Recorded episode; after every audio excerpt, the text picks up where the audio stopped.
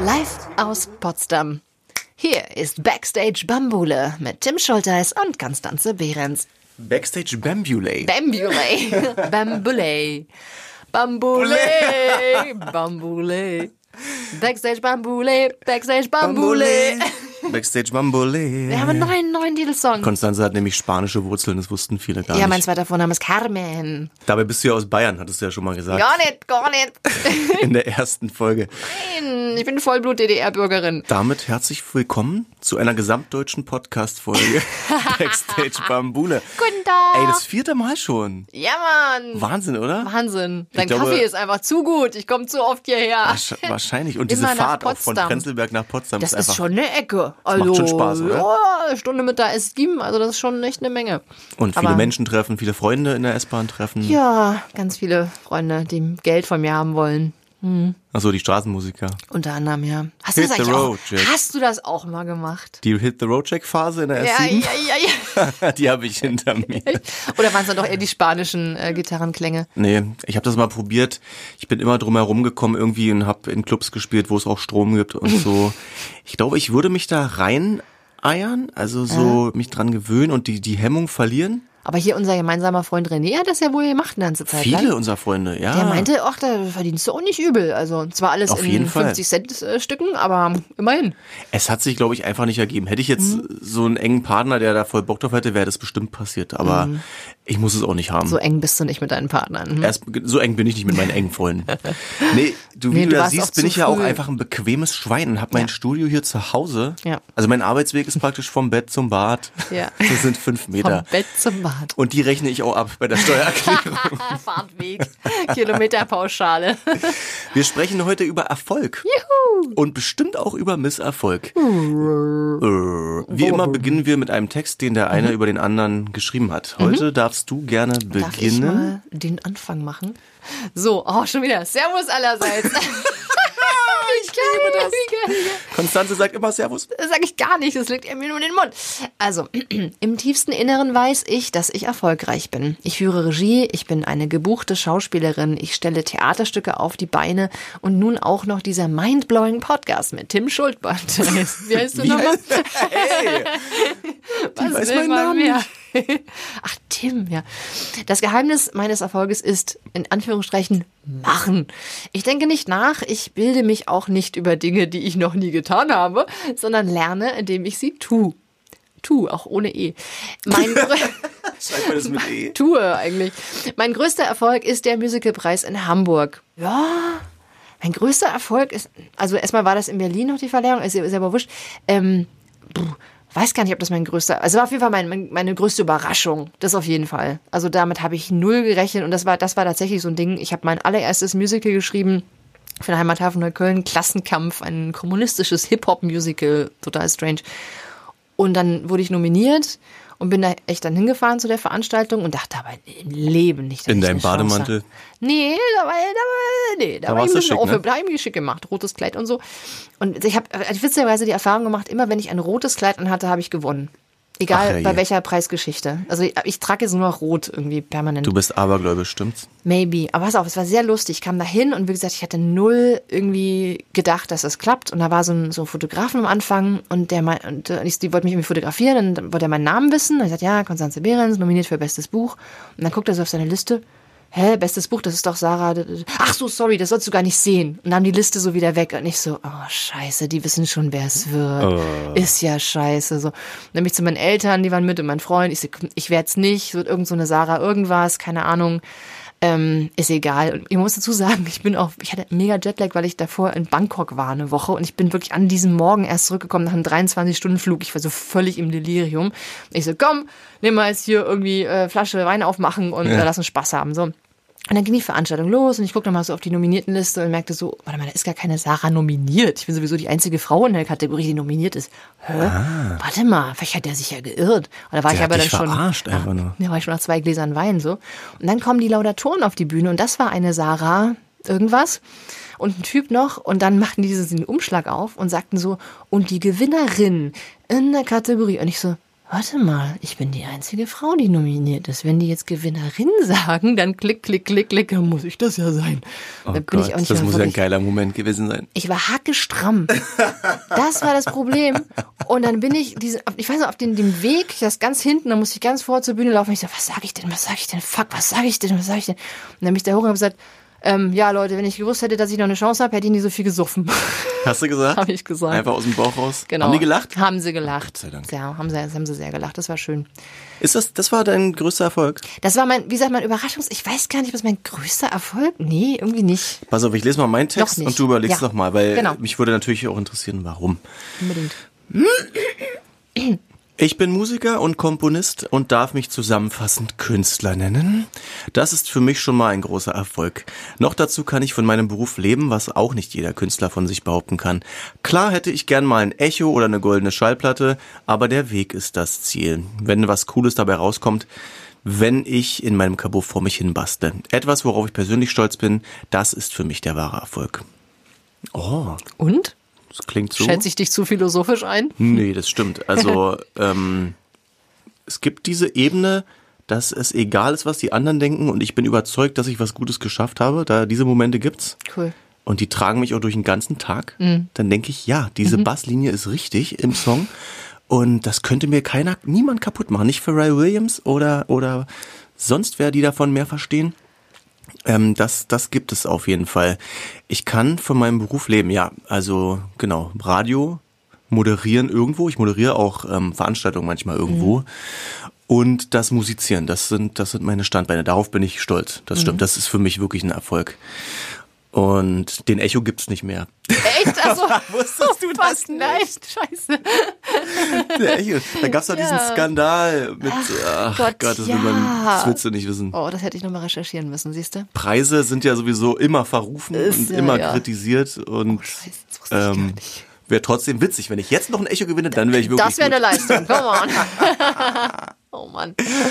Okay, kurz zurück zu deinem Preis. Also Hm. du bist Schauspielerin, hast ein Theater gegründet und was nicht alles schon gemacht und hast aber trotzdem jetzt diese Anekdote als eine deiner größten Erfolge erzählt. Was hat sich denn danach verändert?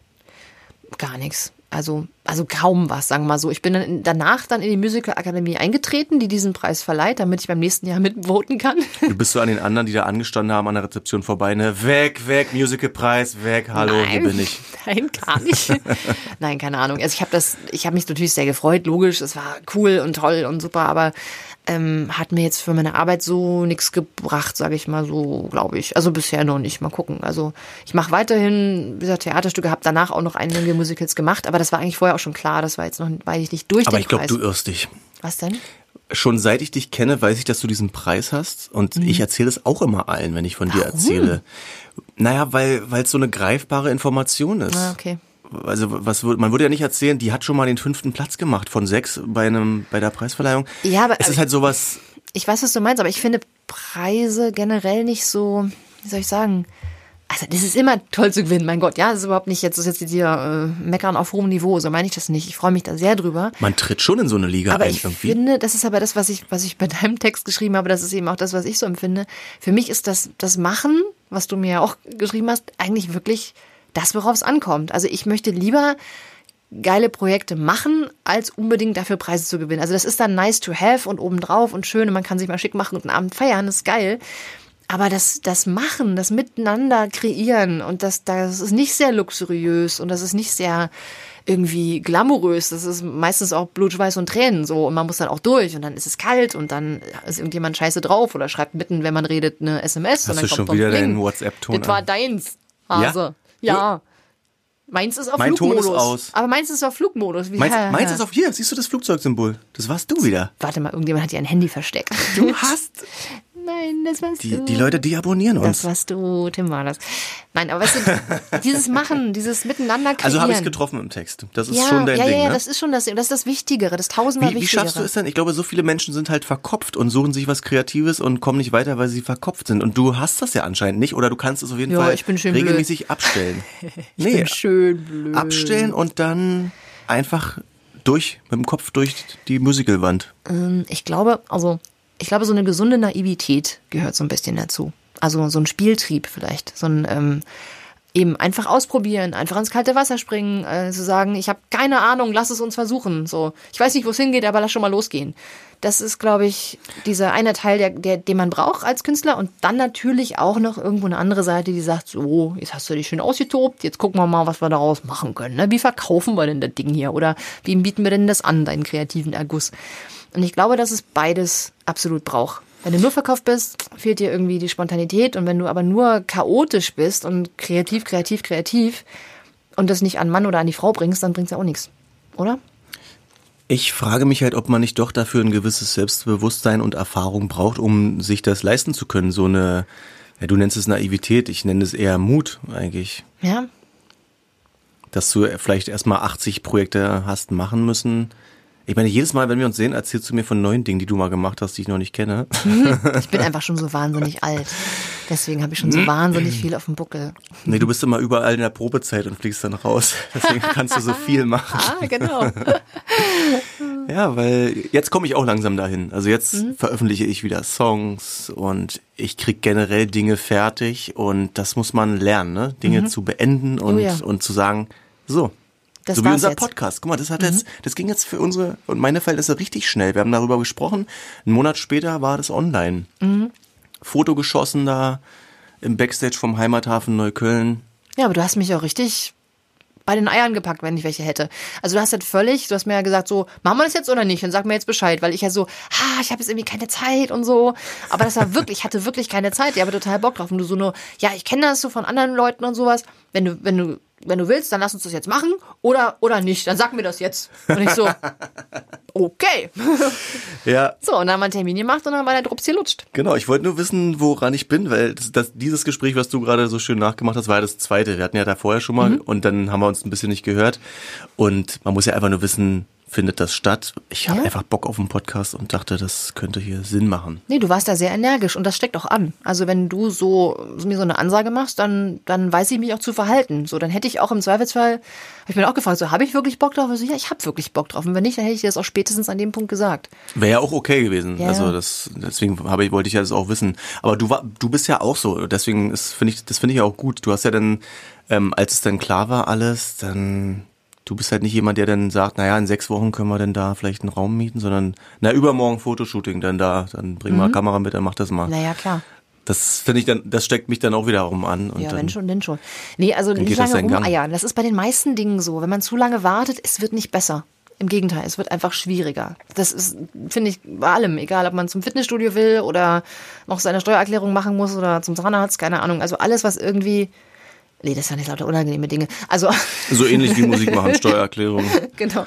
Nein, einfach einfach anfangen. So, also je länger du wartest, umso schwieriger und schlimmer wird's. Also und ich versuche wirklich mehr auf den Bauch zu hören, auf die Intuition und mhm. und zu denken, die ersten fünf Minuten, wenn du an irgendwas arbeitest, sind die entscheidenden. Mhm. Da entscheidet sich der Weg und mhm. danach ist nur noch Problembehebung. Ja, das stimmt. Kennst du das? Ja, irgendwie schon. Also beim Song, ne, das fängt, fängt mit zwei Instrumenten an, wenn ich hier einen Beat baue und die müssen dann sitzen und in dieser Anfangseuphorie, wo man noch nichts zu verlieren hat, diese Zeit ist die wichtigste und danach mhm. ist nur noch verkopfter Mist. Bei dir, ja? Also Mist nicht, macht da Spaß, aber. Du bist schon auch ein Kopfi, ne? Weiß ich nicht. Naja, das ist so, du sagst jetzt dreimal was von verkopft. Ich habe das Gefühl, da redest du mehr über dich. Ja, also ich denke nach viel, aber ja. das merke ich auch und das ist oft gar nicht nötig. Mhm. Und je mehr man macht und je mehr unterschiedliche Dinge man macht, ähm, umso weniger wird das auch. Man hat ja gar nicht mehr so viel Zeit nachzudenken. Das wird ja. unwichtiger. Ja. Früher war, da hatte ich nur eine Band und noch ein Nebenprojekt. Und da war dieses Nebenprojekt total wichtig für mich, wie das alles mhm. läuft, weil das das Einzige war. Wenn man davon fünf hat, mhm. dann ist, dann, dann sondiert man viel besser, mhm. was wichtig ist und mhm. nimmt Sachen nicht mehr wichtig, weil man denkt, egal. Ich nenne das immer Tatsachen schaffen. Also in, in, jeder Hinsicht. Also wenn sowas wie, komm, wir machen morgen das Fotoshooting, so, das ist eine Tatsache. Das ist eine Deadline. Also die meisten Menschen funktionieren besser mit Deadlines oder irgendwie, ja. ne, äh, hier bis dann und dann muss das fertig sein. Oder auch mit einem gewissen Druck. Wenn ich jetzt irgendwas machen muss, weil ich jetzt gerade ganz dringend Geld verdienen muss, dann mache ich das auch. Da gibt's gar keinen Weg dran vorbei. Ähm, wenn man so Zeit hat und dann doch noch die Möglichkeit, sich irgendwie rauszureden, dann meistens macht man es dann auch. Wir sind ja alle im Grunde faul. Hm. Ja. Deswegen, ich setze mir auch selber Deadlines, das ne? irgendwie, irgendwie hilft das. Klar, einfach so drauf los. Willst du von meinem größten Erfolg wissen unbedingt. und Misserfolg? Ja, unbedingt. Der war ja der- derselbe, hattest du schon angeteasert. Ist so, genau. Am Anfang war es der größte Erfolg und dann ist das äh, schön krachen gegangen. Das war natürlich meine Zeit bei Empty Trash. Oh, der leere Mülleimer. Zweit- der leere Mülleimer. Die Band um Max Buskul, dieser sehr charismatische Sänger, der bei DSDS war 2007. Das war die Zeit, da gab es noch kein richtiges Internet. Da haben die Leute das noch geguckt, da war das bekannt. Dann ist er da ausgestiegen bei DSDS, kurz vorm Finale. Er war unter den letzten drei. war so, final, so, so, so Favorit auch irgendwie so Ja. ein bisschen, ne? Der war der einzige coole. Der hat immer die coolen Songs gesungen, immer so ein bisschen die rockigen Killers und I Was Made for Loving You und so. Ist ausgestiegen und ich wusste, der hat diese Band Empty Trash. Ich habe mit denen ein paar Mal gespielt, mit meiner ander- anderen alten Band. Ach, die gab's vorher schon. Ja. Und da wusste ich schon, die haben was. Die haben was. Auf jeden Fall haben sie einen guten Sänger und gute Songs. Und ähm, dann bin ich da, in dem Moment, wo er ausstieg, kam der Kontakt irgendwie über MySpace. Ah, was? Geil. Liebe Kinder, das war im 18. Jahrhundert Ja. mal so eine Plattform. Und dann bin ich da eingestiegen und dann ging das los. Max war bundesweit bekannt. Wenn man, wenn ich mit ihm durch die Straßen gelaufen bin, dann sind die Leute alle erstarrt und stehen geblieben. So wie als Echt? würde der Präsident vorbeilaufen. So bekannt Ja, war der. So ja, wirklich. Jesus oder was? Die, die, die kommen da nicht an und reden mit dir. Die, die beenden ihre Gespräche und starren. Wirklich? Mhm, so war das. Oh, wow. Und dann hatten wir einen Plattenvertrag, einen richtig dicken, fetten Plattenvertrag. Wir haben unser Album in Hamburg aufgenommen, im Gaga-Studio, da wo eine Produktion vorher die Beatsticks ihre Platten gemacht haben, nach uns die Ärzte und so weiter, in so einem Studio. Dann haben da fünf 17-Jährige, wir waren 17. Oh. 17-Jährige in Hamburg in der Wohnung gewohnt, in der Schanze, drei. Wochen in der WG. Und dann waren wir das größte Signing 2007. Es ging so weit, dass die großen Plattenfirmen uns gegenseitig sich noch äh, abkanzeln wollten und uns signen wollten. Da kam Also die meiste Knete. Größte Meiste Signing heißt Knete. meiste Knete. Okay. und auch die be sonstigen Bedingungen und so. Und dann kam da von der einen großen Plattenfirma kam der Europachef, Deutschlandchef, Marketingchef, die ganzen hohen Tiere, die du sonst gar nicht siehst manchmal als Künstler, selbst wenn du da unter Vertrag bist, kamen alle in den Postbahnhof und wollten uns noch weglotsen von der anderen Plattenfirma, bei der wir dann gelandet sind. Und so dick war das. Und Stefan Raab hat, hat das unterstützt, das Projekt. Ja, weil Max war ja der Coole, der Rebell, der Ausgestiegene von DSDS. Er hat ja Dieter Bohlen den Stinkefinger gezeigt. Stimmt. Der Stefan Raab hat gesagt, Max kann hier so lange spielen, bis seine Single auf die Eins geht. Das hat er dann leider nicht eingelöst, das Versprechen. Und dann, dann haben wir da alles mitgenommen. Wir waren bei The Dome. Also wer mal lachen will und Mini-Tim sehen will, einfach mal The Dome Du äh, warst Empty so Trash. süß. Ich hab, Kennst du das? Nicht bei The Dome, aber ich habe es irgendwo bei in irgendein euer Musikvideo, glaube ich, war das, bei, bei YouTube. Ja. Oh, so goldig. Ganz süß. Das war 17. lustig. Und The Dome und Stefan Raabs Turmspringen gab's damals. Habt ihr da auch mitgemacht? Haben wir auch gespielt. Nein, nicht gesprungen, wir haben Also, gespielt da als okay. Act mit Craig David zusammen. Wow. Boom, shakalaka. Geil. Und wir dachten, wir wären Rockstars. Alle haben gesagt, das geht, das Album muss Top 3, die Single Top 5, sonst wird das alles gar nichts. Und wir dachten so, ha, geil, endlich. Und dann? Und ja, und dann waren wir intern so ein Sauhaufen. Management in München, Plattenfirma in Köln, Bookingfirma da und da. Wow. Wir intern auch mit den Eltern. Wir waren echt viele Leute einfach, die versucht haben, da ein Schiff zu lenken, was einfach nicht gelenkt wurde so richtig. Und das war der eine Fehler, diese Unstrukturiertheit und Hm. dass wir das Ding Empty Trash nur genannt haben und nicht Max Buskul und Empty Trash, weil er war der Bekannte. Ja. Und wir waren die arroganten 17-Jährigen, die dachten, "Hö, wir sind die Band, wir sind so cool, weil alles ging, weißt du? Alles, was Hm. vorher nicht ging, auf einmal, alle waren nett, alle hatten Interesse an der Band. Hm. Das, was ich mir immer gewünscht habe mit meinen alten Bands, ging nicht. Und da ging auf einmal alles. Und deswegen wurde man dann echt so überheblich. Und äh, es war eben nicht so. Irgendwann Hm. dann rief mich der A&R von der Plattenfirma an, mitten in, im Unterricht, ich war zwölfte Klasse. Noch Schule Und nebenbei. ich so zu meiner Musiklehrerin, Frau Thieme, das ist echt ein wichtiger Anruf, ich muss kurz raus. Wow. rausgegangen. Und dann hat er gesagt, die Vorverkaufszahlen sind nicht gut. Und ab da wusste ich, okay, es ist doch nicht alles so, wie es gemalt Oh, wurde, das scheiße. Bild. Also es war trotzdem ein Riesenerfolg. Das Album ging in die 40er dann, Top 40. Mhm. Single ebenfalls. Und wir hatten den Titelsong von Die Welle, dieser Film mit Mhm. Jung ja. Vogel. Und trotzdem, das war dann praktisch ein super hoher Sprung und der tiefste Fall, den man sich vorstellen kann. Intern, dann waren wir auch verstritten. Max und ich hatten unsere Problemchen, also solche Hassliebe gehabt und dann, dann ist das so auseinanderge. Aber ich war natürlich, ey, man kann sich ja vorstellen, ne? Ein riesen Plattenvertrag, bundesweit bekannter Sänger, ähm, das war ein Ding. Warst der Star in deiner Schule bestimmt, oder? So ein bisschen, ja. Ja. Also, an, ja, doch. Alle Mädels wollten Das war schon, so sein wie du. mein, mein Kumpel, der neben mir saß in der Schule, dem, ich hab, dem habe ich das erzählt, du, hier, guck mal, ich habe mit Max Buske Kontakt, wir werden da in die Band einsteigen. Der hat gesagt, hm, naja, ist klar. Hat er nicht geglaubt? Hat er nicht geglaubt. Ach was. Das musste ich dann ein paar Tage erstmal Ist ja süß. Das war eine geile Zeit, also mit 17, ne? Ja. Das ist halt so, ich bin dann 18 geworden in der Zeit, es war auch so kompliziert, alles mit Verträgen und Geld und da mussten die Eltern unterschreiben, weil wir noch nicht 18 waren. Aber wir waren dreimal auf Tour. Wow. Wir haben mit einem super Produzenten produziert, Patrick Berger, der hat später, ein Schwede, der hat später diesen Hit geschrieben, I don't care, I Ah, ja, love ja, it. ja. Der ist cool. Und seitdem müsste der auch Multimillionär sein. Hoffe ich, wünsche ich ihm. Ja, das war also demnach der größte Erfolg. Ich habe natürlich extrem viel gelernt über Musik, aber auch über Verträge und Anwälte. Hast du da auch geschrieben eigentlich? Oder? Songs? Hm? Ja, die ein paar waren schon bestehen, bevor ich in die Band kam. Die fand ich auch überwiegend echt geil, die Songs. Und ein paar habe ich mitgeschrieben. Ach, da habe ich sogar ein Songwriting-Camp mit Max gehabt. Wir haben eine Woche auf Ibiza gewohnt, zu zweit. Aha. Über Sissy Perlinger. Ach was. Kennst du die? Ja, klar. Die Schauspielerin. Und sie hat da unten mit ihrem Freund gewohnt in so einer kleinen Hütte und wir oben drüber und dann haben wir da eine Woche äh, Künstlerleben Ah, ja, ja, praktisch. ja. Nur ihr beide Songs geschrieben, oder Songs was? geschrieben. Und es war ungefähr so, wir haben dann drei Tage gesoffen, Mhm. und dann haben wir zwei Stunden Musik gemacht, dann haben wir die beiden Songs geschrieben in der Zeit und dann wieder drei dann Tage Spaß gehabt. Und, Geil. und trotzdem, die Songs sind auf dem Album gelandet. Also Vermisst du es? So diese Zeit? ich vermisse in, die, in dieser Liga mitzuspielen einfach, Ja. wo man wirklich professionell arbeitet, wo alles Strukturen hat, wo man, wo die Leute wissen, was sie tun und die Möglichkeiten da sind, das ja. Aber nichts an dieser Zeit bereue ich oder, oder würde ich anders machen. Das ist doch geil. Ich meine, das, wer kann denn sowas schon sagen, mit 17 so eine Nummer durchzuziehen? Alles in einem Jahr passiert. Popstar. Wie geil ist das denn? Also ich hatte Poster in der. Jam und Yes. diese alte Zeitung und, und ja, also das äh, größter Misserfolg und Erfolg gleichzeitig. Ja, aber schöne Geschichte irgendwie. Und du bist, du bist gere- gereift da rausgegangen. Das ist doch das Allergeilste. Du Total. holst dem nicht hinterher. Es gibt ja so Ja, viele ja. ehemalige Teenie-Stars, weißt du, die dann immer noch versuchen an den alten Erfolgen. Und das, Ja. das ist peinlich dann irgendwann.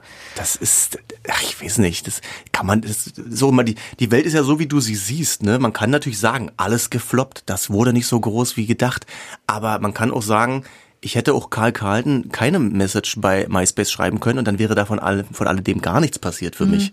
Das wäre doch nicht besser. Das ist doch, ist doch, toll. Voll geil, dass du, da- dass Ja. du die Chance hattest und das erlebt hast. Ich meine, ich habe, ich, ich führe ja auch immer Interviews mit Musikern und das sind ganz andere Interviews, weil ich ja weiß, wie es ist. Ich weiß, wie, wie schlimm das manchmal ist, auf Tour zu sein, wie das nerven kann. Im Tourbus zu pennen, zu warten, dieses ewige Reisen. Also das ist ja nicht nur Spaß. Ja, und du hast auch nicht immer Bock auf deine Bandkollegen wahrscheinlich, ne? Genau, man hängt ja sehr eng zusammen, all diese Dinge. Ist ja geil. Jetzt komme ich mir auch schon alt vor, weil das ist jetzt einfach mal äh, zwölf Jahre her. Aber hast du danach so eine Flaute gehabt oder so? Oder so irgendwie so ein, so ein Down, so ein Loch, dass du gesagt hast, okay, ich mache jetzt erstmal erstmal nix oder so? Nee, ich habe dann relativ schnell eine neue Band gegründet und war dann auch sehr schnell beim Radio, direkt nach dem Abi. Und da ging es dann auch steil bergauf. Dadurch hat sich das so ein bisschen Relativiert Ähm, ja, oder so, ja. Genau. Und ich hatte auch noch lange nicht diese, dieses Verständnis von Machen und worüber wir jetzt immer so philosophieren, Mhm. wie man Dinge dann nur richtig anpackt eigentlich kreativ und wie man denn nur was hinkriegt. Davon war damals trotzdem gar nichts da. Deswegen hätte ich da auch gar kein Popstar weiterhin werden können. Das Meinst war, du? so weit war ich einfach nicht. nicht musikalisch, aber der ganze Rest, der drumherum ist. Ja. Mein größter Erfolg und Misserfolg. Geil. Coole Geschichte. Dein größter Misserfolg. Ich überlege ehrlich gesagt auch schon die ganze Zeit. Puh.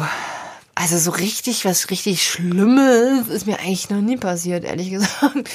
Ähm, die meisten Sachen, die ich gemacht habe, sind zumindest okay gelaufen, bis sehr gut sogar.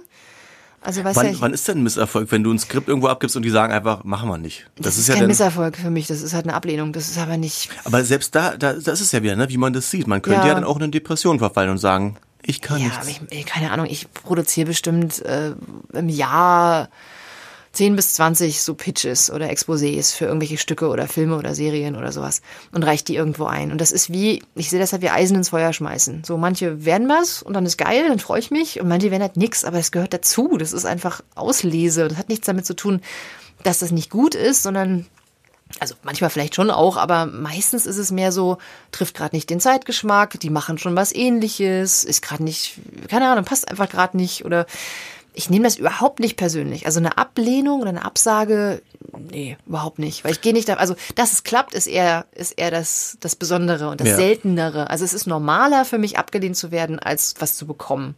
Daran habe ich mich gewöhnt. Und wenn man das so sieht, dass ja man nichts verlieren kann, dann, dann sieht Genau. die Welt schon ganz anders aus, ne? Weil Genau. du gibst ja nicht was ab und dann sagen Leute, dein Skript ist so schlecht, wir nehmen dir bestehende Stücke auch noch weg von Bühnen, Ja, sondern das wäre, ja, das, das wäre komisch. Nein, ein- also ein Misserfolg oder ein Flop oder so wäre für mich halt, wenn ich ein, ein Stück jetzt zum Beispiel spiele und die Leute finden es scheiße. So, und es wird, und es ist, wird nicht besucht und es wird abgesetzt nach äh, drei Vorstellungen. Obwohl vielleicht 20 geplant waren. Das fände ich, das gibt's ja. Das würde man dann auch machen nach drei Folgen. gibt's manchmal, ja, aber ist mir da tatsächlich noch nie passiert. Klopf auf Holz. Ey. Du bist einfach zu gut. Dann ist es eben so. Nee, keine Ahnung. Ich bin einfach, ich mache das, also ich, ich bin sehr, wie soll ich sagen, zielgerichtet. So, ich, ich weiß, was ich tue und für wen ich es tue. Also ich, ich mache den, also auch wenn das sehr kreativ und bunt und high Detail und ich habe Lust und so, das, da ist eben auch der Kopf dabei, der dann genau sagt, okay, die und die Zielgruppe, das und das Theater, da funktioniert folgende Art von Story oder folgende Art von Schauspiel oder Humor oder so. Also ich mache das recht analytisch. Es ist nicht so, und ich habe jetzt wirklich so, ich habe 130 Stücke geschrieben. So, ich weiß, I Wahnsinn. know my shit. Weißt du so, ich, ich kann das schon echt gut so. und ich habe sehr viel Try and Error. Es gab natürlich auch Folgen, die scheiße waren oder nicht so gut, ne? Aber da habe ich dann immer sehr, sehr schnell daraus gelernt und es beim nächsten Mal halt besser gemacht. Und deswegen habe ich ein ganz hohes, glaube ich, Grundwissen an was funktioniert und was, ne- was einem Publikum gefällt und was nicht. Und deswegen sind echt Klopf auf Holz, also fast alle Sachen, die ich mache, so, dass die echt mindestens gut laufen. Bis Also- sehr gut. Dann frage ich andersrum, wann siehst du denn für dich nach einer getanen Arbeit, Mann, das, das verbuche ich als Erfolg für mich? Also tatsächlich wirklich die über die Dauer. Also ein, ein Misserfolg wäre für mich zum Beispiel oder ein ja eine, eine Unglückssträhne oder sowas ist, wenn wenn über eine lange Zeit nichts Neues passiert. Das kann ich ganz schwer aushalten. Das ist wirklich doof. Auch wenn jetzt deine Stücke da laufen, weil Auch wenn die, also das ist ja mal Pferdchen ins Rennen. Ich sag mal, ist ein bisschen wie Mensch ärger dich nicht spielen. Du würfelst eine Sechs und sch- schickst ein Männchen ins Rennen. So. Und dann würfelst du die nächste Sechs und schickst du das nächste Männchen in Rennen, äh, ins Rennen. Und wenn ich dann aber letzten, letztes Jahr im Sommer, zum Beispiel 2018, da hatte ich so das Gefühl, ne, dass so über, boah, bestimmt vier, fünf, sechs Monate irgendwie so gar nichts passiert ist. Also alles, was ich, alles, was ich geschickt habe, ist irgendwie nicht so richtig angekommen oder es gab kein Feedback. Also über, über einen sehr langen Zeitraum so nichts Neues. Und das, das kann ich echt schwer aushalten. Auch, ob wenn, auch wenn die Dinge noch gut gelaufen sind, die schon sozusagen im Rennen waren. ja, du brauchst auch ständig was Neues, ne? Ja, aber das hat gar nicht so sehr mit jetzt, also so Geld und so, klar, das ist auch ein Faktor, aber hauptsächlich geht es darum, ich will was zu tun haben. Ich will spielen, ich will schreiben, ich muss irgendwo hin mit diesen ganzen Gedanken und Gefühlen und Bildern und und vor allen Dingen auch mit, mit Leuten zusammenarbeiten. Das ist auch Du hast so viele Worte und Ideen und, und äh, ähm, Assoziationen im Kopf und auch in einer Geschwindigkeit. Ich glaube wirklich, du würdest platzen, wenn du nicht was schreiben könntest. Ding. Ich schreibe das ja würde irgendwann jeden Tag, ja. Ist wirklich so. und dann würden 80 Stücke daraus kommen.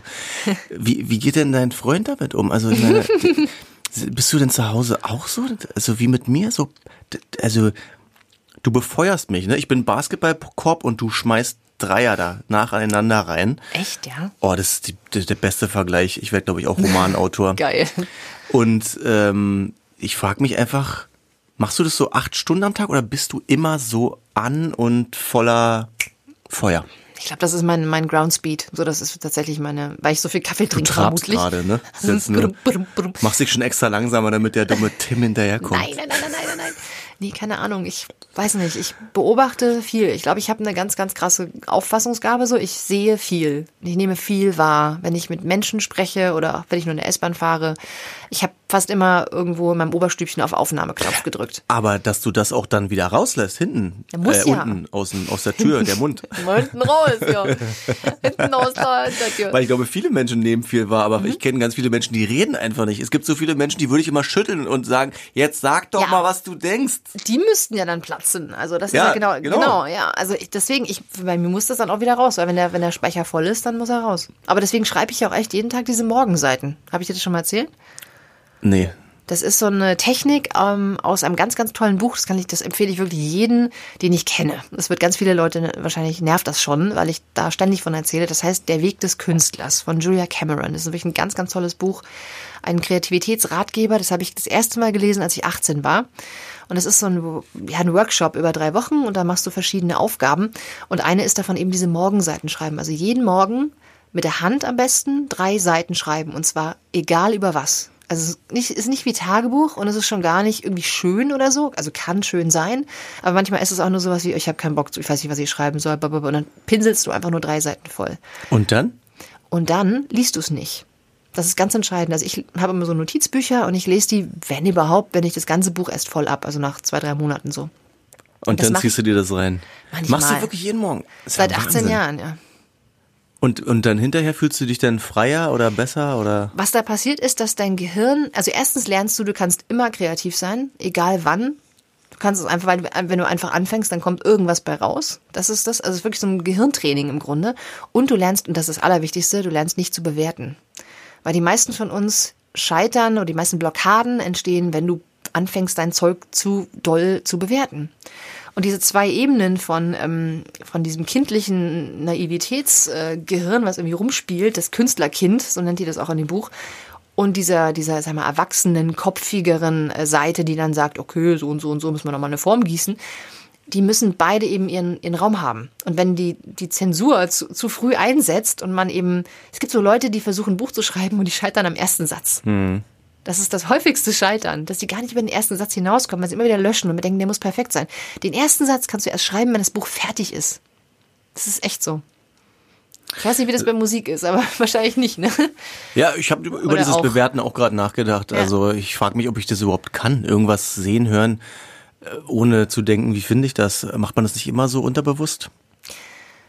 Unterbewusst, vielleicht habe ich versucht, bewusst auszuschalten. Das ist halt das Ding. Also ich, ich sage manchmal wirklich zu, so fast so laut zu mir, nö, schreib jetzt einfach erstmal. So, das ist Bearbeiten kommt später. Das ist jetzt nicht mein Job. Jetzt, jetzt ist gerade nicht mein Job, das zu, auch nicht nach Rechtschreibfehlern zu gucken.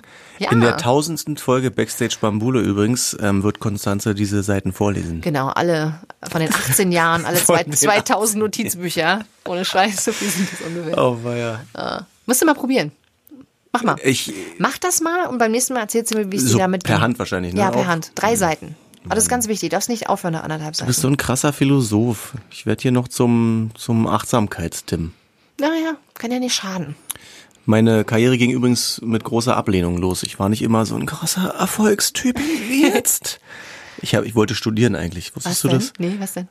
Ja, was denn? Genau das ist ja das Problem. Ich habe mich beworben für Musik und Medien, Hm. Anglistik, Publizistik, irgendwas noch und Kulturwissenschaften und ich wurde überall abgelehnt. Ach. Alles.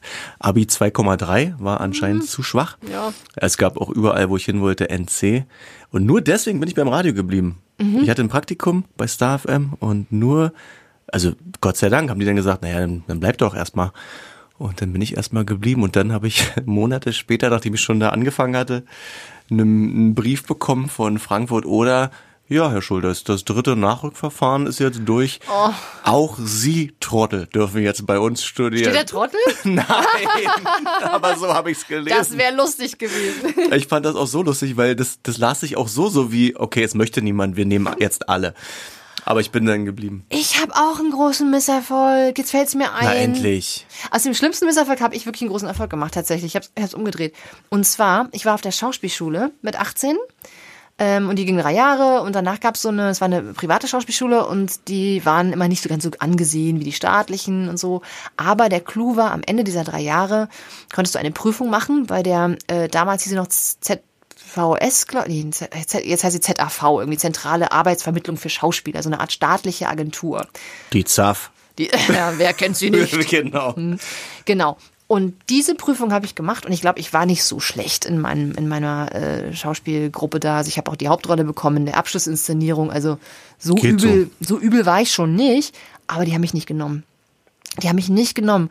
Und es war irgendwie total, es hat keiner so richtig verstanden. Dann habe ich meinen Schauspiellehrer auch gefragt, der war auch mit in der Prüfung. Ich so, was ist denn los? Und er konnte es irgendwie auch nicht so ganz verstehen.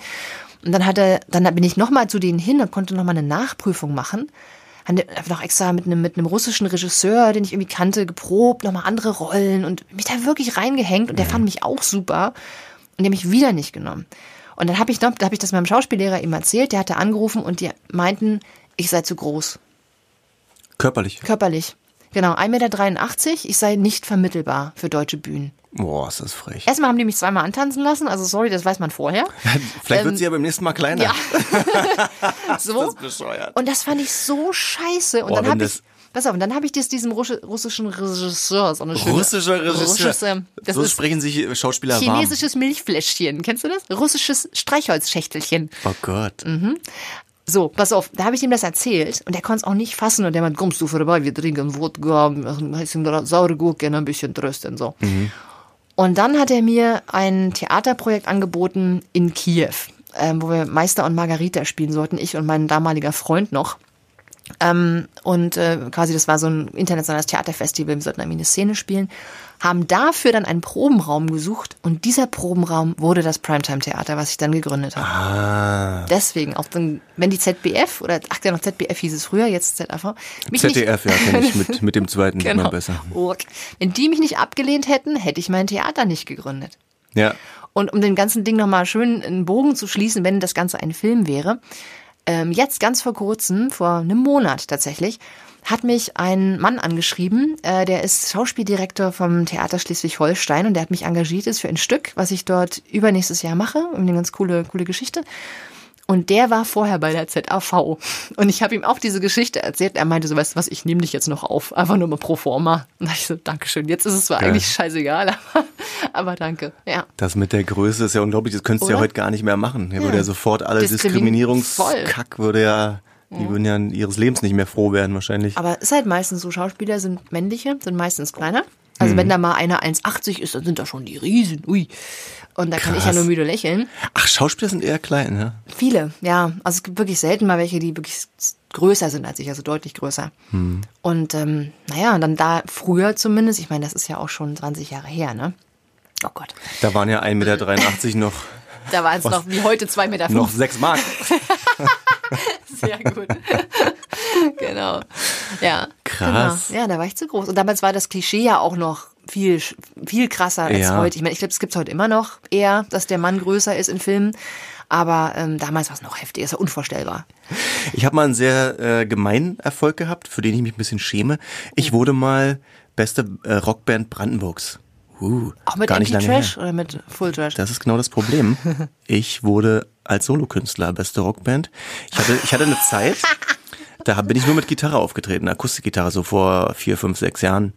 Als The Tim vier, Schulters, vier, fünf, sechs Leuten. vor vier, fünf, sechs Leuten, äh, als The Tim Schulters Orchestra habe ich da auch ein Album veröffentlicht und nur mit Gitarre unterwegs. Und Geil. das war eben so. Ne? Ich dachte, jetzt mache ich das alleine hier, wenn keiner Lust hat, mit mir Musik zu machen. Mhm. Und dann bin ich über Umwege in einen Contest reingeraten und hin und her, auf jeden Fall habe ich das Ding gewonnen und war der eins, natürlich der einzige Solokünstler. Alle anderen waren da Fünf-Mann-Bands und mit ihren ganzen Fans da und Familie. Und dann habe ich da gewonnen und alle waren sackig mit mir. So, ey, der, hat sich, der wollte nicht mal mitmachen. Ich wurde da so reingehieft in diesen Contest. Ich habe mich ja gar nicht mal beworben. Und dann die, die Band, die Zweiter geworden ist, die haben dann gesagt, so, so komische Dinge gesagt, so wie, ja, wir sind hier sogar mit unserem Bürgermeister da. Und jetzt, ja, der Riesenaufwand und jetzt gewinnt hier der. Oh Mann. Und war ich alleine mit Akustikgitarre beste Rockband Brandenburgs. Das ist aber echt eine Leistung. Entschuldigung. Nein, 2013, gar nicht entschuldigen. Gar ich. nicht entschuldigen. Das war nicht, finde ich lustig. Du schon wieder mit Ey, deinem wer, Handy. wer ist das heute mit WhatsApp? Irgendjemand macht Aber ja immer Nachrichten. Ich habe Flugmodus an. Ich aber auch. Hast du ein zweites Handy? Nein, du? Hab ich ein zweites Handy und weiß es gar nicht? Man weiß es gar nicht. Trend geht um Zweithandy. Contra K, kennst du den? Nee, muss ich? Oh Gott, Konstanze. Mann Gott, das ist nicht meine Szene. Facepalm. Contra K ist einer der größten deutschen Rapper, Sänger. Und der hat gesagt, Erfolg ist kein Glück, sondern nur das Ergebnis von Blut, Schweiß und Tränen. Das klingt zwar total plakativ und so wie er das vorträgt, ist es auch so ein bisschen Trolley-mäßig. Aber da denke ich wirklich dran, weil ich habe oft erlebt, dass Menschen denken, Mann, wenn du einen Hit haben willst, dann musst du Glück haben. Und ich bin komplett weg davon. Ich glaube, es ist eine Mischung. Also mein schwuler sächsischer Ballettlehrer von der Schauspielschule, den ich über alles geliebt habe, der hat immer gesagt, 80 Prozent harte Arbeit und 20 Prozent Glück. So viel, 20 Prozent. Doch. Weil du musst schon auch zur richtigen Zeit am richtigen Ort sein, gerade ein Thema bespielen oder so, was gerade mit trendy ist. Also ich glaube schon, dass auf jeden Fall ein Quäntchen Glück dazugehört, auf jeden Fall. Weil es gibt so viele gute Leute, die nicht bekannt werden und so viele nicht so gute, die sehr bekannt werden. Also irgendwo, also aber trotzdem, der, der, der Löwenanteil ist harte Arbeit, da stimme ich hundertprozentig zu. Ich glaube, wenn man 80 oder 90 Prozent arbeitet, schafft man sich diese Momente, die zu Glück führen. Ja, dann kreierst du so ein, so ein Momentum, wo du dann irgendwie, wo du so im Flow bist, wo so Dinge So. passieren. Das Universum bringt dir dann die richtigen Leute, ne, die richtigen Ja, Möglichkeiten. weil man immer in diese Richtung arbeitet und dann klappt es eben oft nicht. Aber irgendwann, also ich habe das bei einem Interview mit einer Band erlebt, da hat der Moderator, ich habe es beobachtet, das Interview, ich war, ich war in der Ecke mit einer, mit einer Kamera. Nein, also ein Kollege hat ein Interview geführt und hat gesagt, Mann, und dann habt ihr dieses Demo da abgegeben bei diesem Produzenten und den getroffen. Was für ein Glück, ne? Weil das hat ja dann zu eurem Erfolg geführt und die Band war so richtig pikiert und so, hey, naja, das, hm, so wie das war kein Glück. Ja. Wir geben immer unsere Demos an Leute und Ja, wenn es dann so wisse, also was, was ist denn das dann? Ist das dann Glück oder ist das, ist das Arbeit? Klar. Es Ja. Mhm. ist irgendwie beides, ne? Also Klar, der, dem hat's dann gefallen, aber wahrscheinlich 7000 anderen nicht. Und an diese haben die äh, wahrscheinlich gerade gedacht. Ja. Und äh, deswegen, ich, Glück hast du, wenn du, wenn du, keine Ahnung, äh, mit 18 durch die Fußgängerzone läufst und äh, ein Model-Scout dich entdeckt. So, das ist vielleicht Ja. Glück. So, weißt du, so, weil da hast du nichts dafür getan, großartig.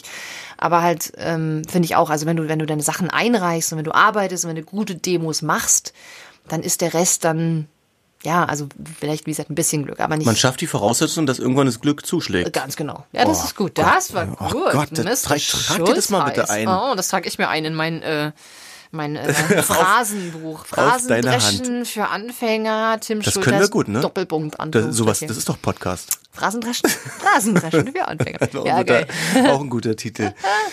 Äh, wa- was wünschst du dir? Als welchen Erfolg hättest du gerne nächstes Jahr? Jetzt können wir schon über nächstes Jahr reden. Ist ja bei 2020, ja. Dieses Jahr wird ja wohl nicht mehr kommen. Ich wünsche mir nächstes Jahr, also ich arbeite gerade an einer ähm, Sitcom, beziehungsweise an, an dem Treatment. Also wir haben zwei Folgen geschrieben Am sozusagen. was?